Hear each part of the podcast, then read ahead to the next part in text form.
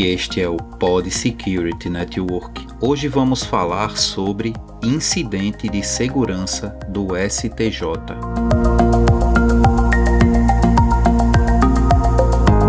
Oi, pessoal, João aqui. O assunto de hoje é de suma importância. Este podcast é uma adaptação ao artigo do mestre, professor e especialista em segurança da informação Andrei Guedes Oliveira, diretor da Exiner Cybersecurity, onde são apresentados tipos de ransomware, fatores de interesse, portas de entrada e modelos de prevenção. Meu objetivo é compartilhar conhecimento para a comunidade de cibersegurança. Sejam bem-vindos a mais um podcast. Todos os links e informações na descrição deste episódio.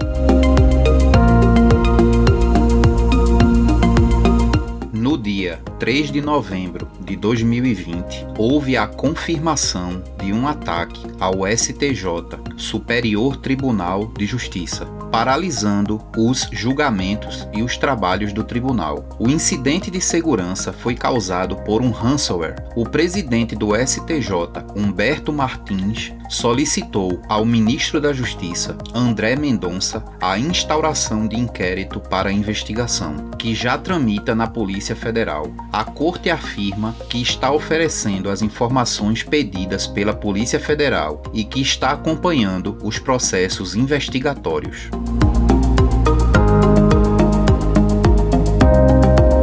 O impacto foi notório e amplamente divulgado, afinal, diversos sistemas foram comprometidos e paralisados, deixando todas as atividades indisponíveis no tribunal. Cabe salientar que dados sensíveis e sigilosos o hacker acessou e sequestrou. A suspensão das atividades aconteceu após o STJ ser vítima de um malware conhecido como Ransom X, que já afetou órgãos como o Departamento de Transporte do Texas e empresas como a IPG Photonics, que desenvolve lasers para uso médico e industrial, além de canhões laser para as Forças Armadas dos Estados Unidos.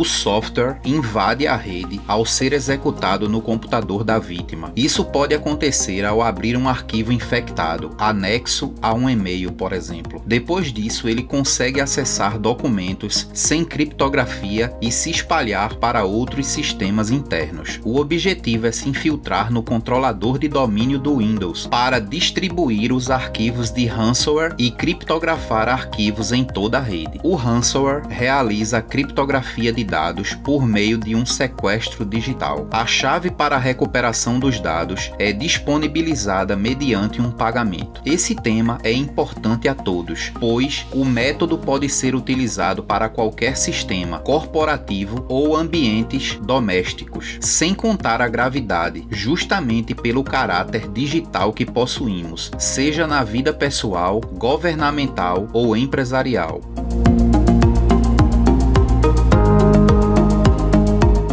Ransomware é um software malicioso, malware, que infecta computadores, servidores e dispositivos computacionais, tendo como premissa a exigência de um pagamento para que as funções retornem ao normal. Há diversos tipos, dentre os quais podemos citar Scareware, Rogue, Security Software e Screen Locker. O usuário é conduzido a acreditar que existe um problema em seu sistema, induzindo-o a uma ação para que seja instalado o vírus malware. Browser ransomware. Este tipo de ransomware não criptografa, mas congela as funções de navegação. Crypto ransomware criptografa por meios de chaves complexas, assimétricas e simétricas, tendo assim a chave principal em posse do cybercriminoso. Ransomware targeting infrastructure, boot ransomware, exploração por meio da rede, utiliza movimentação lateral, tendo como objetivo os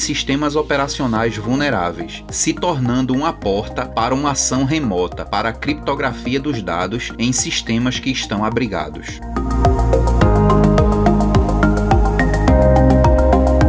É fundamental o entendimento deste tipo de ataque, diferente do que ocorria anteriormente, que a preocupação estava focada na prevenção contra vírus de computador, com o scan do antivírus e a remoção do malware. Atualmente, o ransomware possui uma motivação objetiva e um mecanismo sofisticado de ataque, se diferenciando e com um potencial muito maior. Este pode ser um crime motivado para obtenção de ganhos financeiros, mas também se estende a outros interesses, como espionagem industrial, vingança pessoal ou corporativa, destruição de patrimônio ou qualquer outro interesse.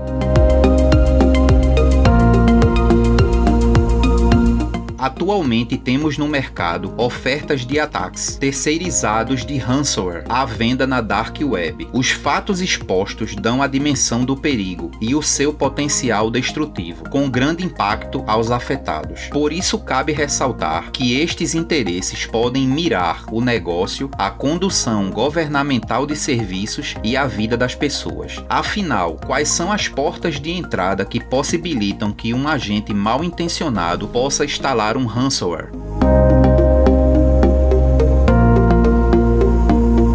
comportamento inadequado do uso de recursos, usuários que acessam sites não confiáveis com conteúdos adultos ou outros conteúdos inadequados, pirataria ou uso de softwares ilegais, utilização de aplicativos craqueados ou com ativação por padrão. Estas aplicações podem conter o ransomware, sistemas operacionais desatualizados ou obsoletos, ausência de atualizações que corrijam falhas de segurança ou mesmo sistemas operacionais que não possuem suporte dos fabricantes. Controle de anti-spam, recebimento de spams com conteúdo suspeito e códigos maliciosos. Ausência de antivírus e firewalls, sistemas operacionais sem proteção, antivírus mal configurados e desatualizados, sem contar o emprego de firewalls e proteções de borda. Redes sem proteção, não segmentadas e sem uso de políticas. Redes sem firewalls, sem segmentação ou elementos que possam controlar o fluxo de dados,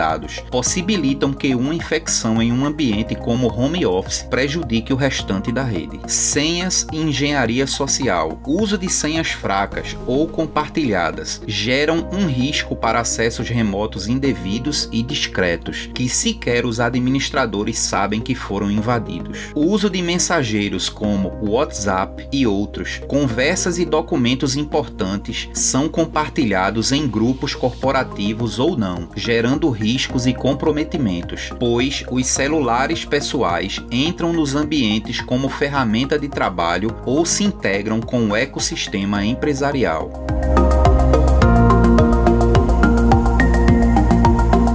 Como gerir uma proteção eficiente? Modelos preventivos tradicionais, anti-spam, antivírus, atualização de segurança, firewalls e outros. Gestão de senhas, possibilitar o uso de senhas complexas, evitando o esquecimento e o armazenamento não seguro. Treinamento e conscientização, como um instrumento importante contra a engenharia social, atrelados à simulação de phishing e outras práticas. Emprego e adoção do Zero Trust, que possibilite o controle à rede, separando-as em segmentos com aplicações de políticas e possibilidade de auditorias, sem contar com a utilização de equipamentos pessoais como laptops e celulares nas empresas, em especial no home office. Monitoramento constante e recorrente de riscos, vulnerabilidades na infraestrutura crítica, criando um conceito de mapa para que as redes sejam protegidas e atualizadas respectivamente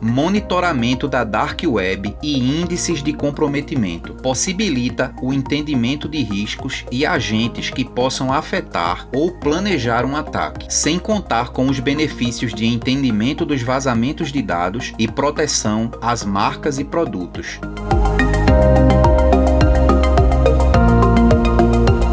O ambiente digital promovido por esta transformação acelerada pela pandemia gera novos desafios à sociedade, cabendo-nos o entendimento e a adoção de novas formas de proteção à segurança digital.